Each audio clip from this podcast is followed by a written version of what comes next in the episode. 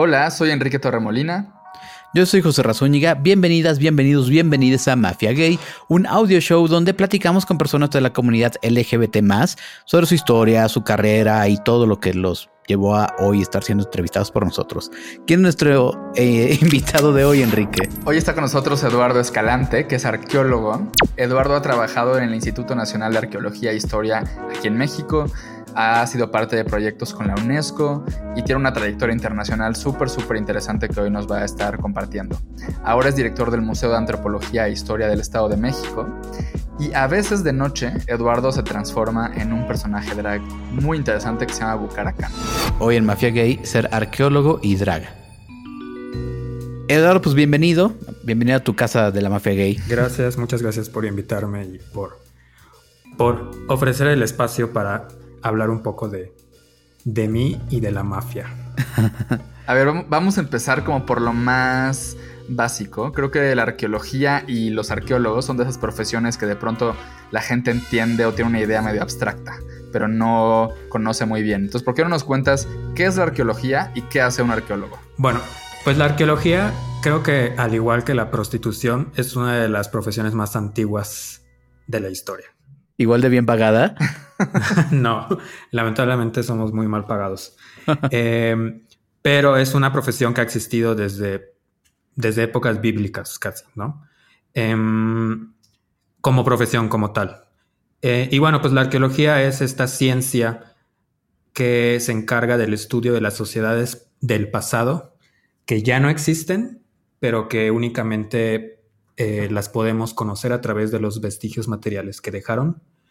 Esa es como la definición a lo mejor más básica que podamos, que pueda ayudar de la arqueología, pero hoy en día pues ya hay como subdisciplinas de la arqueología que, que ya no necesariamente implica el estudio de sociedades muertas, sino también pues sociedades vivas a través de sus, de sus objetos materiales. Por ejemplo, la sociedad actual, que es como estamos viviendo actualmente en la sociedad de la basura, pues hay muchos estudios sobre pues no sé, la gente que vivía en los 70s y los 60s a través de la basura que todavía hoy existe en sus basureros, ¿no?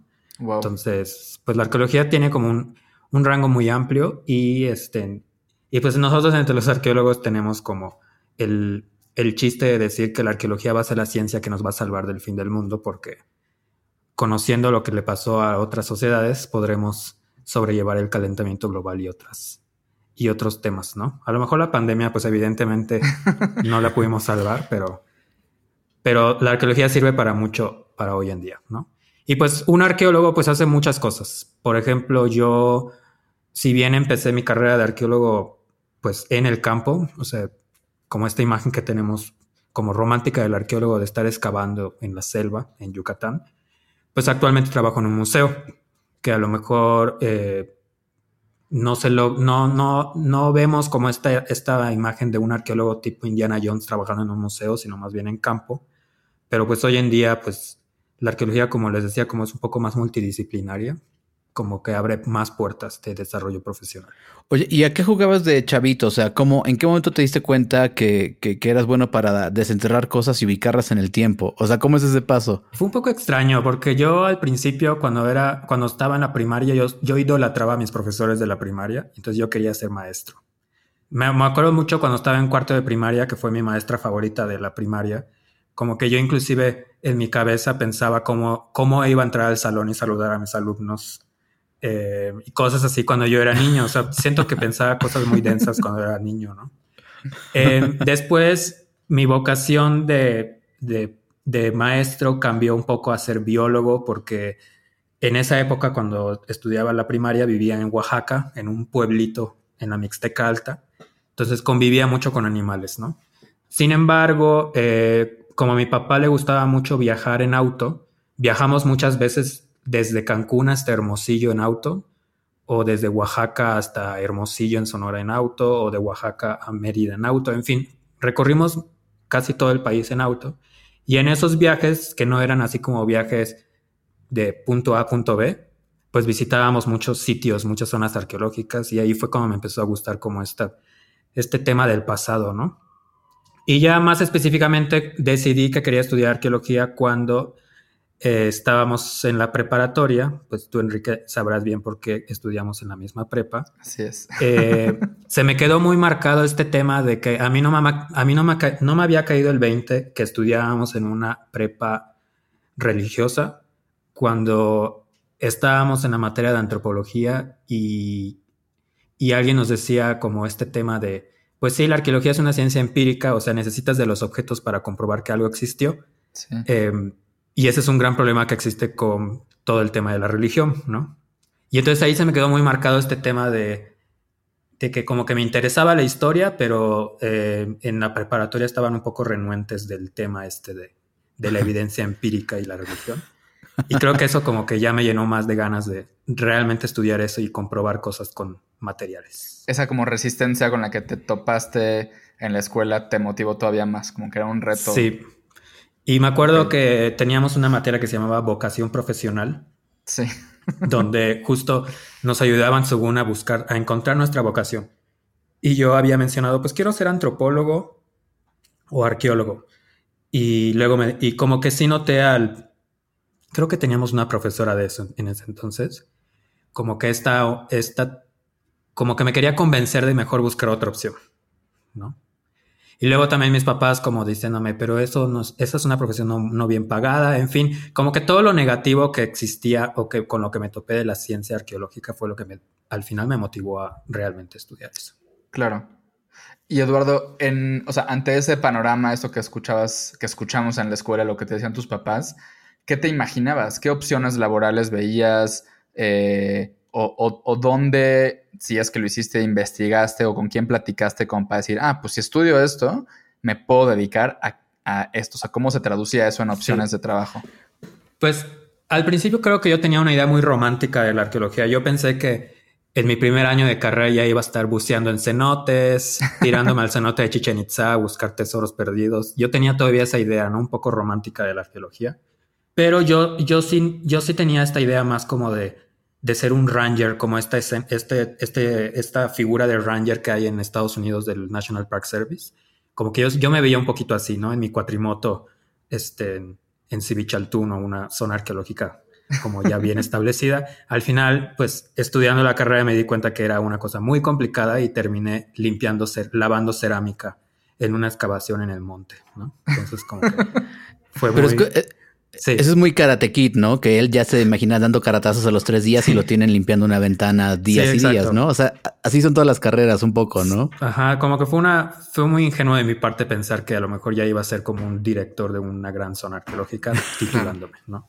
Pero eso, creo que como dice José Ra, o sea, el que sueña con ser o la que sueña con ser este bombero, eh, pues no te ves bajando gatitos de árboles, te ves acabando con un incendio monumental. Así es. Eh, ahora, un poco, o sea, conociendo tu carrera, que ahora ya nos, nos, contarás eh, un poco de lo que has hecho, pues tal vez no has hecho esas cosas específicamente que tú imaginabas, como esta imagen que tenías de un arqueólogo se ve así, pero sí te ha tocado pues andar por el mundo y estar en unos lugares muy, muy locos y muy exóticos y que quizá pues no son como los destinos turísticos más, más comunes, ¿no? Cuéntanos un poco los lugares que te ha tocado visitar y que, cómo ha sido eso. Sí, pues justo creo que mi encuentro con esa arqueología que yo imaginaba cuando estaba en la preparatoria fue gracias a la maestría. Em, me titulé de la, licenciatura en 2010 y me fui a estudiar la maestría en Inglaterra en el 2012. Y entonces, como que esa universidad en la que, estudié, University College London, tenía como esta perspectiva de una arqueología mundial, ¿no? Mm. Y ahí fue cuando me empecé a topar ya realmente con estos otros ámbitos de, un arqueólogo, ¿no? O sea, de, poder trabajar en un museo, poder trabajar en una agencia de gobierno, en fin, muchas cosas, ¿no? Y justo en la durante mis estudios de maestría se me presentó la oportunidad para, em, pues para hacer como un internship de casi dos meses en los países más extraños que te puedas imaginar. O sea, creo que la terna de opciones eran Kazajstán, Uzbekistán, si más no recuerdo, creo que Mozambique, una cosa así. Y me dijeron, pues escoge uno de esos tres, ¿no? Al final opté por Uzbekistán porque me gustó más los colores de la bandera, honestamente. porque realmente no conocí, o sea, esos países pues no los conocemos en realidad, no los, no los, ni siquiera los googleamos, ¿no? Sí, no tenemos referencias, claro.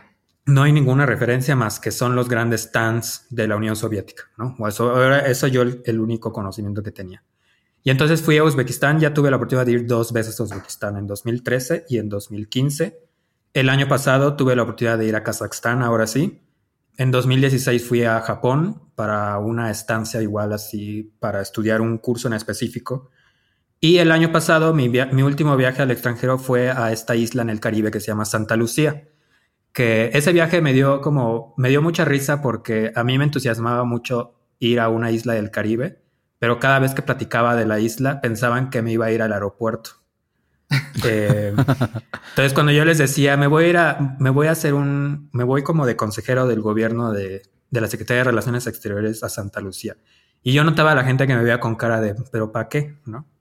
O sea, ¿qué hay en el aeropuerto que tengas que ir enviado por, por la Secretaría de Relaciones Exteriores?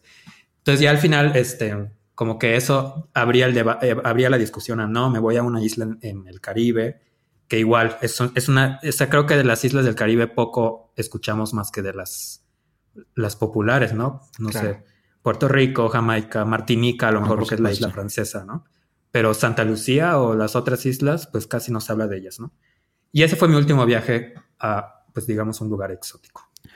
Oye, este, hablando de viajar y estas cosas, como que por más que te cuenten el cómo hay culturas conquistadas y unas que conquistaron, uno no lo entiende hasta que realmente estás por esos lugares del mundo, ¿no? Hasta que no estás justo en Londres, como acabas de mencionarlo, porque aparte en Londres todo tiene un significado, ¿no? Entonces vas y como todo está de pie, todas las sillas son las sillas de Winston Churchill y Japón es igual de alucinante porque para ellos lo, lo, lo, nuevo es lo de 1800, ¿no? Yo me acuerdo ver una pagoda de, mil, de 1400 eh, mediados de 1400 y dije, está de pie antes, algo. Antes de Colón y construidas de madera. Y está de pie. Entonces, y uno no aprecia tanto justo en culturas conquistadas como la de nosotros, porque sientes toda esta mezcla de, de, de, de años. Y yo he tomado recorridos contigo en el centro histórico y tú tienes, estás muy consciente de, de, pues que todo está junto con revuelto, pero la importancia de cómo una cosa fue quitando a la otra. ¿Por qué crees tú que vale la pena justo empezar a, conocer más de las piedras que ignoramos todos los días camino al trabajo, pues? Qué buena pregunta Este, sí, yo creo que conocer más de las, o sea, conocer un poquito más del contexto de las piedras y también viajar, creo que nos permite justo a percibir el paso del tiempo. Y que el paso del tiempo es una cosa que está determinada culturalmente, ¿no? Entonces, por ejemplo, en México, tenemos muy marcado eh, que después de 1521 hubo como así, como que hubo un corte de listón y mágicamente empezó la colonia, ¿no? Este, eso, por ejemplo, pues yo igual me he dado cuenta con, con, los años que he estado estudiando arqueología, pues que no fue así. O sea, que a lo mejor cuando Tenochtitlán fue derrotada en 1521, la gente en Yucatán o la gente en el norte todavía ni estaban enteradas de la existencia de los españoles, ¿no? Em, entonces, como que el tiempo es una cosa muy, que se debe entender como un proceso muy complejo. El caso de Japón para mí igual fue muy interesante porque, sí, exactamente, o sea, vas, por ejemplo, a Kioto, que, que ha sido la capital de Japón durante muchos años y este y que todos sus edificios más importantes son construidos de madera y que fueron construidos mucho antes. Perdón, mi gatito. No, aquí son bienvenidos los gatitos. No pasa nada. Este, Sí, o sea que fueron construidos mucho antes de que Cristóbal Colón llegara a América, ¿no? Y para mí, y ya son como edificios muy, este, pues con una estética como impresionante, ¿no? Sí.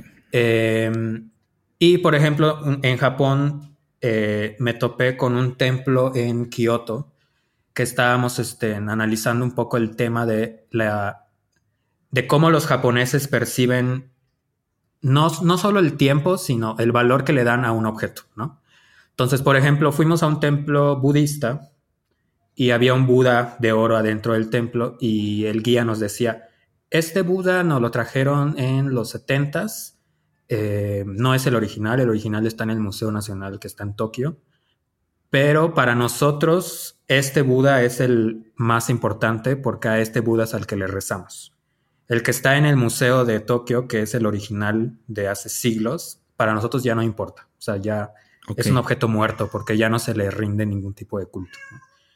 Y eso se me hace a mí también como muy interesante porque creo que en México no lo tenemos pues no es así. O sea, en México lo que importa son los retablos de las iglesias y lo antiguo y, las piedras y las pirámides y los huesos del mamut, en fin, todo lo que ha pasado por un tiempo, ¿no? Claro. Em, y pues sí, como decías, con el, con el tema del centro histórico, pues este, pues creo que hay muchas, hay muchas cosas que podemos entender de lo que vemos a simple vista, como por ejemplo el Palacio de Bellas Artes, que tiene tanta iconografía en su fachada, y no necesariamente para entender la ciudad tenemos que ir al Templo Mayor, ¿no? Por ejemplo. Realmente creo que en México todo lo, todo lo importante es de piedra, más que de otro tipo de material. Oye, del centro que ella sí que te alucine, así, así como cada vez que pasas y quieres parar a los este, transeúntes a decirles, oigan, vean esto un segundo. O sea, tienes estos momentos. No lo saben, no lo saben, pero esto que está aquí es algo importante. Pues no sé si ubican ustedes el McDonald's que está en Madero, esquina con, creo que es Motolinia. Bueno, pues arriba, abajito de donde está la M, la M chiquita de McDonald's, hay una piedra prehispánica que tiene forma circular con unas plumas. Em, es el glifo que representa el jade, ¿no? La piedra hermosa. Y pues está ahí abajo de la M de McDonald's y arriba del, del nombre de la calle que dice segunda calle de Madero o una cosa así. Esa, por ejemplo, es una piedra que siempre que paso la veo y y a veces pienso, ojalá que me vieran que la estoy viendo para que volteen a ver, pero pues en Madero la gente va como caballo y es como... Claro. No, pues no, no observan como esos, esos pequeños detalles, ¿no? Que, que pues que yo disfruto mucho ver. Oye, de las cosas históricas, por ejemplo, a mí las, eh, digo, pues yo pues, soy escritor, entonces a mí la ficción me llama mucho la atención. Entonces, para mí las pinturas rupestres me alucinan porque estás hablando de personas escribiendo hace miles de años, o sea, déjate tú, o sea, déjate tú dos mil años Jesucristo, dale diez para atrás. Eh, es gente tratando de ficcionar su día a día, o sea, tratando de decirte, este es el animal y pasó esto y pasó tal cosa eso a mí me vuelve loco. ¿A ti qué te alucina justo de la arqueología? ¿Qué, ves de estos descubrimientos que dices como esto es una locura? Pues justo ahorita que mencionas las pinturas rupestres, hace dos años, por mi anterior trabajo en, el INA, tuve la oportunidad de ir a las pinturas rupestres de la Sierra de San Francisco en Baja California Sur. Creo que ha sido como la, la, expedición más extrema que he tenido en mi vida de, de tener que bajar a un cañón en burro y, y fue, fue un viaje de tres días para llegar a las cuevas. Y cuando llegamos a las cuevas, para mí fue como un tema de... Como me quedé sin palabras, básicamente, ¿no? O sea, ver un, lugar inhóspito, en, no es desértico, es como semidesértico, pero las pinturas rupestres que están ahí pintadas. Por ejemplo, hay un mural gigantesco que tiene una ballena gigante color amarillo y sobre la ballena están pintados como personas en color rojo, ¿no? Y, este, y ahí en el centro de esas montañas el mar es lejísimos porque tienes que subir las montañas y luego bajar. A pesar de que Baja California la vemos como una península muy delgadita, las montañas que están en el centro son lejísimos del mar, o sea, lejísimos, inclusive en auto, ¿no? Entonces, para mí el hecho de que hayan pintado una ballena en esa cueva, como que en ese entonces creo que el vínculo con la naturaleza era muy, era más estrecho de lo que, lo que hoy en día, ¿no? Este, y, ese creo que fue como el momento más, este, más impresionante, además de que esas pinturas son antiguísimas, antiguísimas. Ahorita mencionaste el INA, que para quien no sepa es el Instituto Nacional de Antropología e Historia. Antropología e Historia, que es, digamos, la institución, es una institución de gobierno en México y es la única, es el único ente en México que, digamos, que se encarga de temas de arqueología, ¿no? No existe la arqueología privada en México.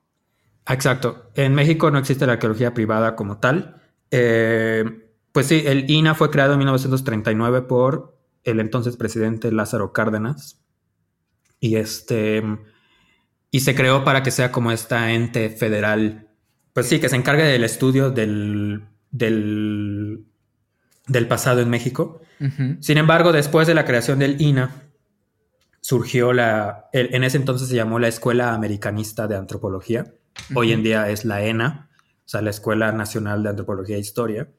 Y entonces el INA como que empezó a ir abordando este tema académico y del estudio y de la reglamentación de la arqueología. Sin embargo, además del INA también está la UNAM. La UNAM también hace investigación de arqueología, pero bueno, la UNAM sigue siendo como una universidad este, pública. Y algunas otras universidades, como por ejemplo la Universidad Autónoma de Yucatán, también hace arqueología, pero todas estas acciones de arqueología tienen que ir con el visto bueno del INA. Ya. Entonces no hay, no hay como en España, por ejemplo, que es uno terminado de estudiar su licenciatura puede crear su propia empresa, ¿no? De acuerdo. Y sobre esto, Eduardo, tenemos dos preguntas. Primero, ¿ya está todo explorado y descubierto en México? Ya, ya, o sea, hace falta explorar, encontrar, excavar algo. Y segundo, conectado a esto y a esto que decías de Lina, ¿qué pasa cuando alguien encuentra algo nuevo? ¿Qué pasa cuando lo encuentra un arqueólogo? ¿Qué pasa si lo encuentro yo en el patio de mi casa? ¿Qué sucede ahí? Sí. Pues mira, justo esa pregunta entra mucho en cabida con el contexto político que estamos viviendo. Por ejemplo, el tren Maya. Cuando, cuando se empezó a plantear el tren Maya, justo los empresarios decían, pero si ya se descubrió todo, ¿por qué les molesta tanto a los arqueólogos que el tren vaya a pasar por aquí? Y pues ahí ya les, se les explicó, no. O sea, lo que se conoce de la arqueología en México, si tú ves en un mapa, el mapa de México, van a, vas a ver casi 60 mil puntitos rojos en todo el mapa, que son los aproximadamente 60 mil sitios que hoy en día se han descubierto. Sin embargo, cada puntito no es que signifique una gran ciudad prehispánica como Chichén. O sea, si tú, si un arqueólogo va caminando y encuentra, eh, no sé, una vasija pero solo una, sin nada más alrededor, esa vasija el arqueólogo la va a registrar como un punto en el mapa. Entonces muchos de esos 60 mil puntitos a lo mejor no representan un gran sitio, sino a lo mejor un objeto o una piedra o, algo específico. claro. No, no es una zona. Entonces, con el tema del tren Maya, justo se les explicaba esto a los empresarios, ¿no? De que no porque tu línea del tren pase por un área donde no hay puntitos significa que no va a haber otro punto ahí, ¿no? Porque a lo mejor se va a encontrar algo de eso. Entonces, ahorita con el tema del tren Maya se hizo ya un estudio de LIDAR, que es como este scan que se hace con una avioneta para, para quitar como... O sea, es un, es un escaneo que se hace del, del, suelo, pero que no considera la vegetación, sino es directamente al suelo. Entonces se pueden ver, se pueden descubrir sin necesidad de ir caminando por el monte la cantidad de sitios que pudiese haber, ¿no? Y pues ya se han descubierto muchísimos más gracias a este gran proyecto de infraestructura, ¿no? Y este, y queda muchísimo. O sea, eh, igual en el INA se dice de chiste que todo México es una zona arqueológica, ¿no? Porque si, si de este mapa con los 60 mil puntitos quitas el mapa y dejas los puntitos, puedes identificar la forma de México con los puntitos, ¿no? Porque hay puntitos de norte a sur y de este a oeste. Interesante. Oye, bueno, tu segunda, perdón, ah, tu segunda pregunta de qué hace uno si encuentra algo. Si eres una persona mortal que no es arqueólogo y que tiene un gran terreno en, algún lado, la, moral del mexicano debe ser que, este, pues que tú levantes el teléfono y llames al Instituto Nacional de Antropología e Historia para que vayan a verificar el hallazgo. Pero eso no siempre pasa. Entonces, por eso a veces tenemos que confiar en, en que si alguien nos dice que encontró algo es porque es porque es, es todo lo que encontró y no hay más. De acuerdo. Oye, entonces, ¿cómo es, ¿qué se está pensando para la arqueología del futuro a partir de que ahora todo va a ser digital? ¿Hay, hay, alguien hablando de, de, eso? Porque te voy a dar el ejemplo que me llegó a mí a pensar eso. Fui a ver una exposición de, Stanley Kubrick y es muy bonito ver sus cartas con un teórico, con el otro, su, su proceso muy articulado en papel. Y casi todo mi trabajo es digital. Entonces bromeaba con un amigo que también que está haciendo cine y estamos haciendo una película juntos y pensamos, o sea, nuestra conversación, nuestras conversaciones empieza con memes en WhatsApp. O sea, qué oso que luego en la cineteca, que claro, nunca va a haber una exposición mía, pero que, o sea, que van a poner como, ah, mira, con este meme significa tal cosa y así se saludaba, ¿no? ¿Hay alguien pensando en eso? no, no realmente, ¿eh? O sea, Creo que ahorita lo único que se habla para el futuro de la arqueología en México es esto del recorte presupuestal y qué va a pasar, ¿no? Ok. Más que pensar en cómo vamos a trabajar. Sin embargo, hay muchos arqueólogos, no necesariamente en México, que están, este, están haciendo como cosas digitales. Como por ejemplo, hay una arqueóloga muy famosa que se llama Sara Packard, que tiene Tech Talks y es como muy famosa, es una egiptóloga muy popular. Y ella, por ejemplo, tiene un proyecto colaborativo con Google Earth para que la gente le ayude a identificar con mapas satelitales lugares con saqueo. Ok. Entonces ella, ella como que establece un programa de qué, área quiere ella este, explorar y, la gente le ayuda a, buscar estos saqueos y ya no es necesario ir al campo para verificar cosas, ¿no? O este escáner que te digo del líder que se puso, eh, fue muy popular recientemente en los últimos años y que ahorita con las grandes obras de infraestructura está siendo un, de, de mucha ayuda como utilizar como imágenes satelitales y ya no es necesario ir al campo, ¿no?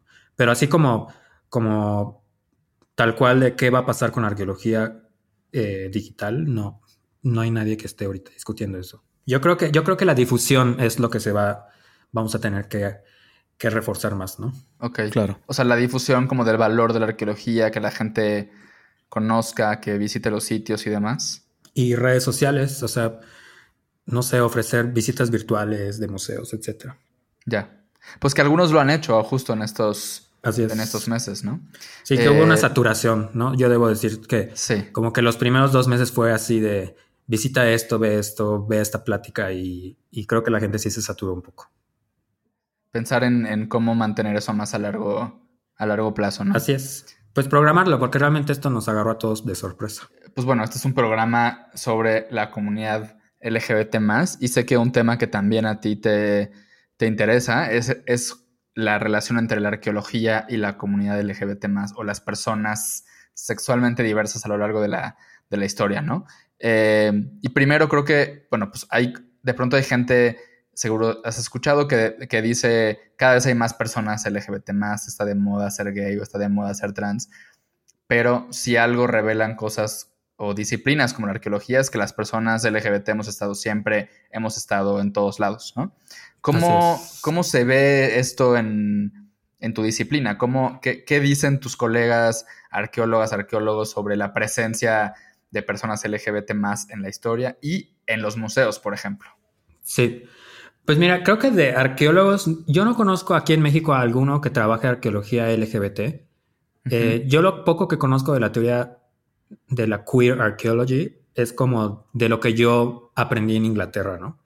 Eh, yo me acerqué al tema por primera vez con un libro que publicó el British Museum que se llama A Little Gay History, eh, donde el arqueólogo encargado de la curaduría de esa exposición, que fue una exposición digital primero, o sea, tú a través de la página del British Museum podías eh, visitar una exposición temática sigue viendo objetos que hagan alusión a la diversidad sexual, ¿no?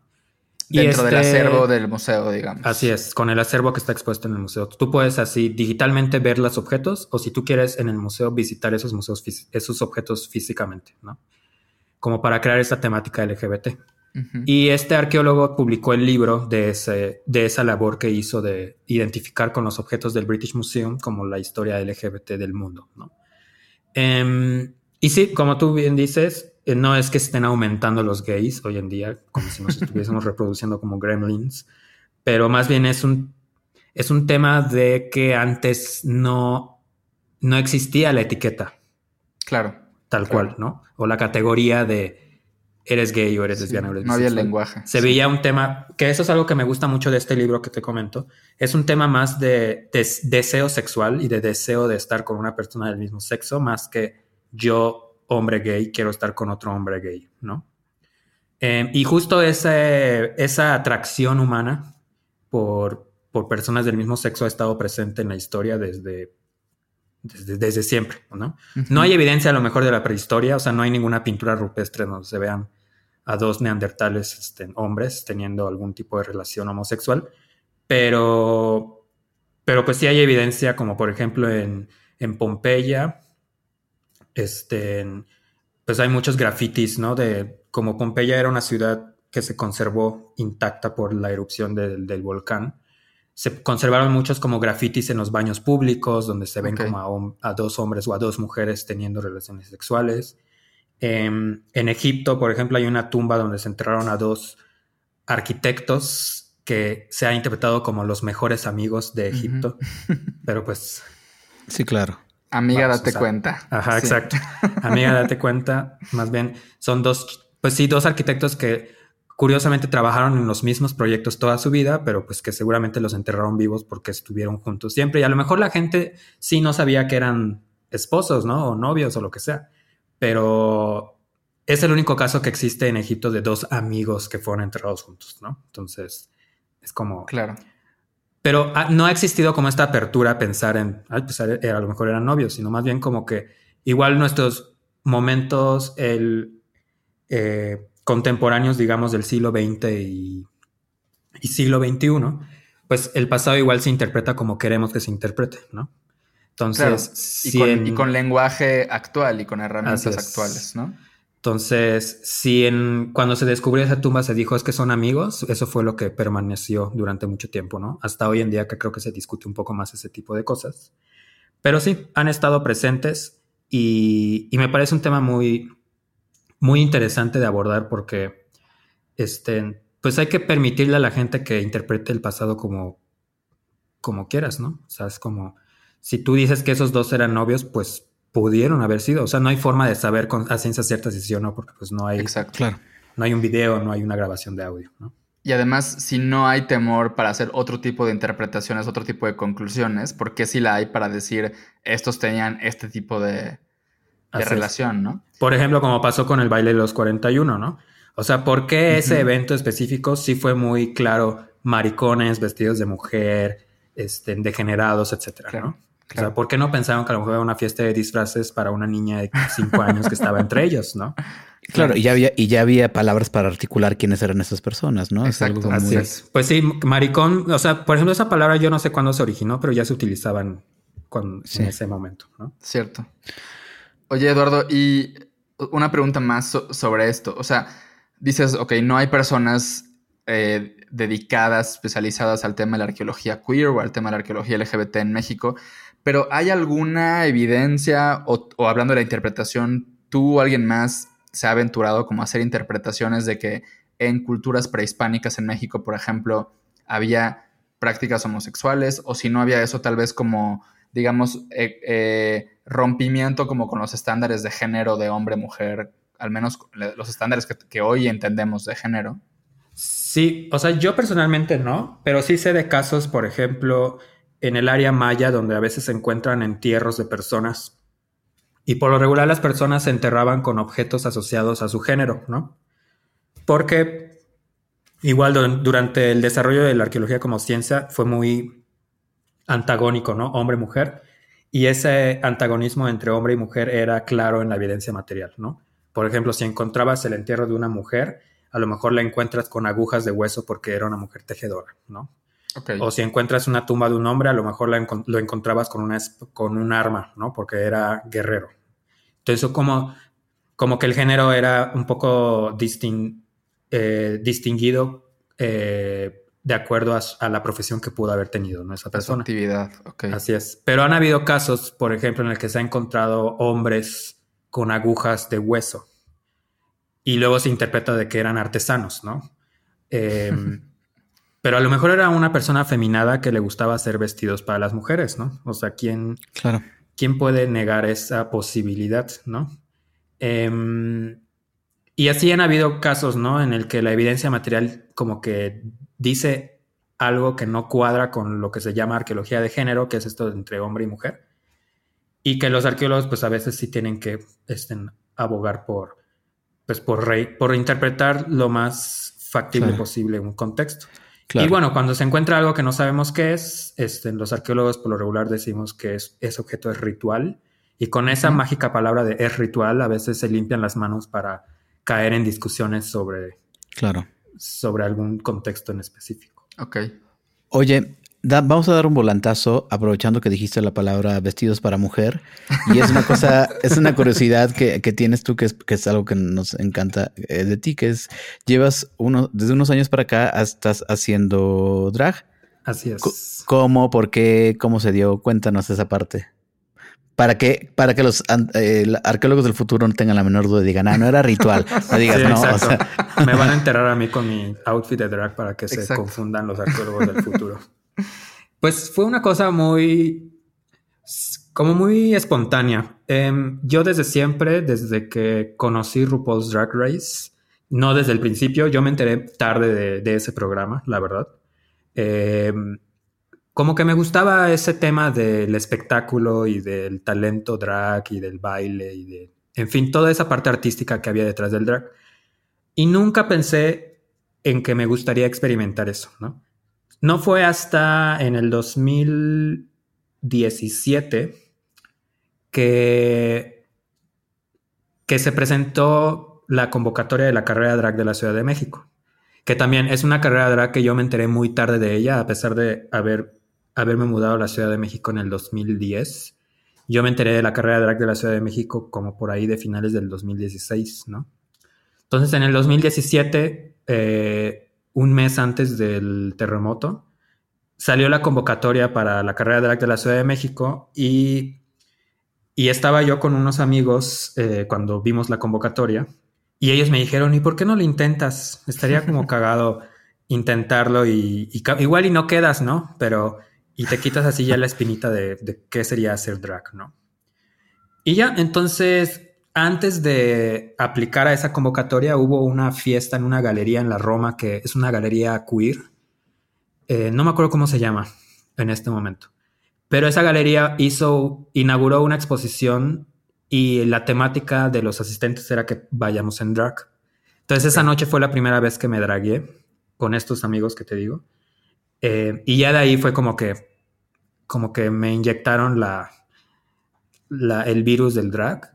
Y, y después de esa fiesta fue cuando dije, sí quiero intentar esto del, de la carrera de Gracia de México.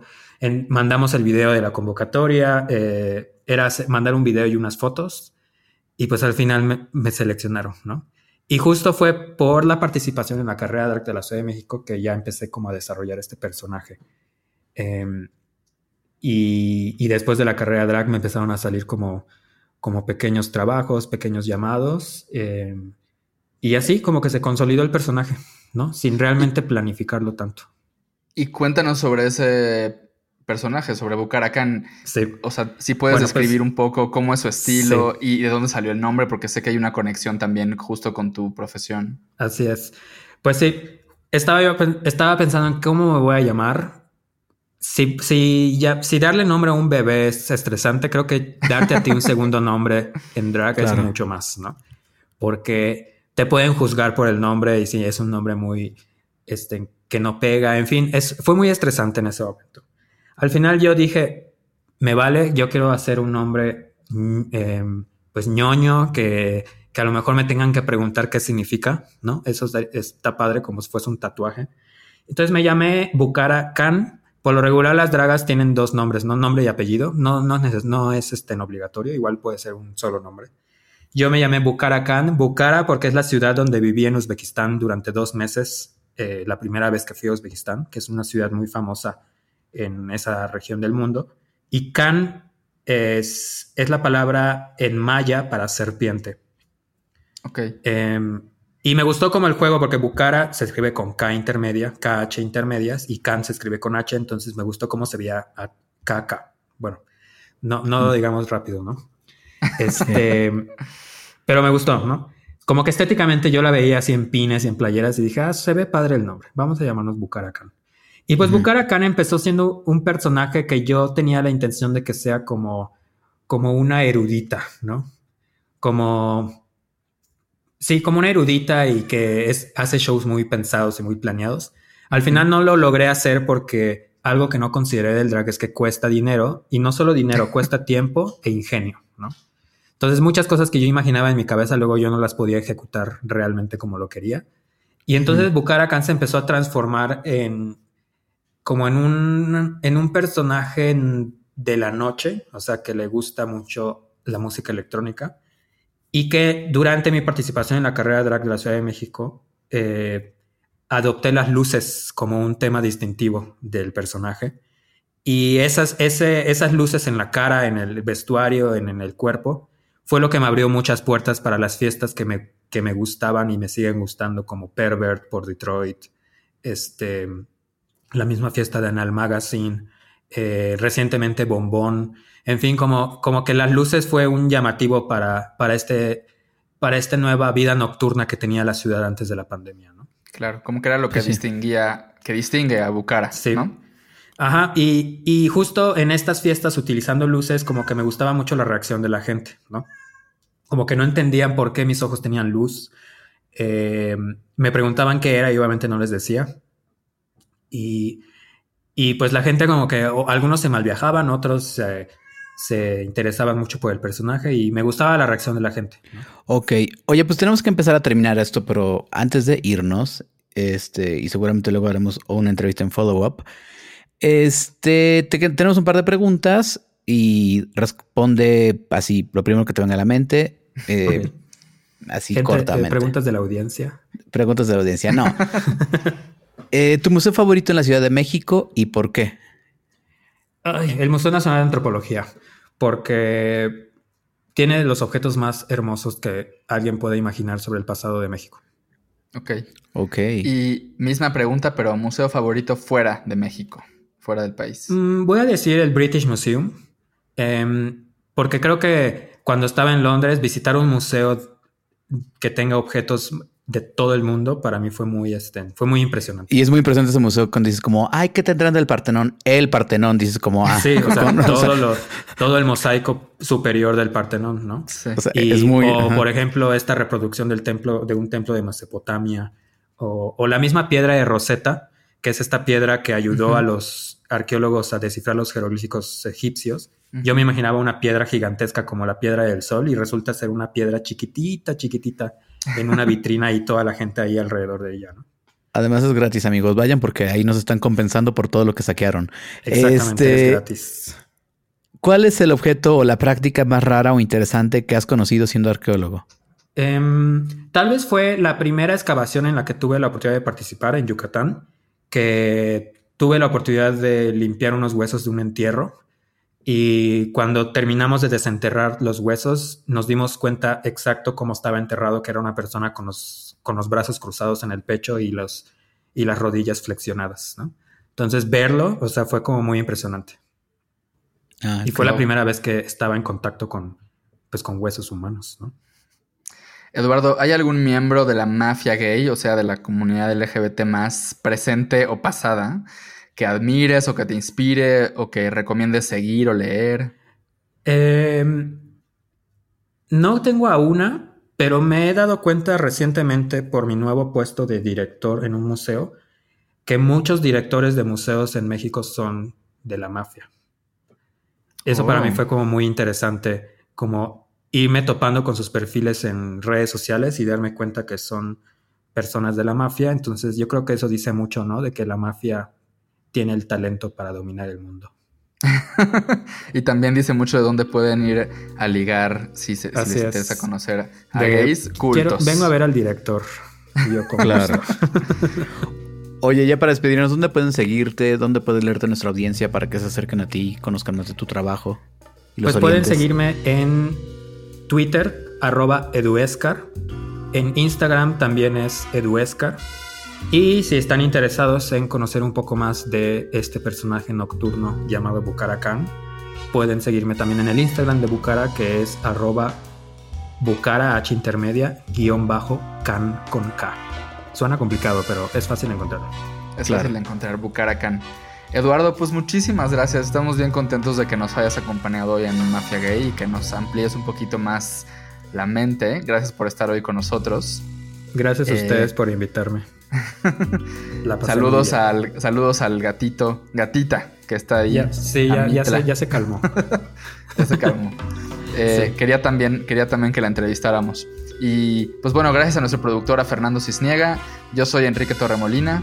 Yo soy José Razúñiga y esto fue Mafia Gay. Hasta la próxima.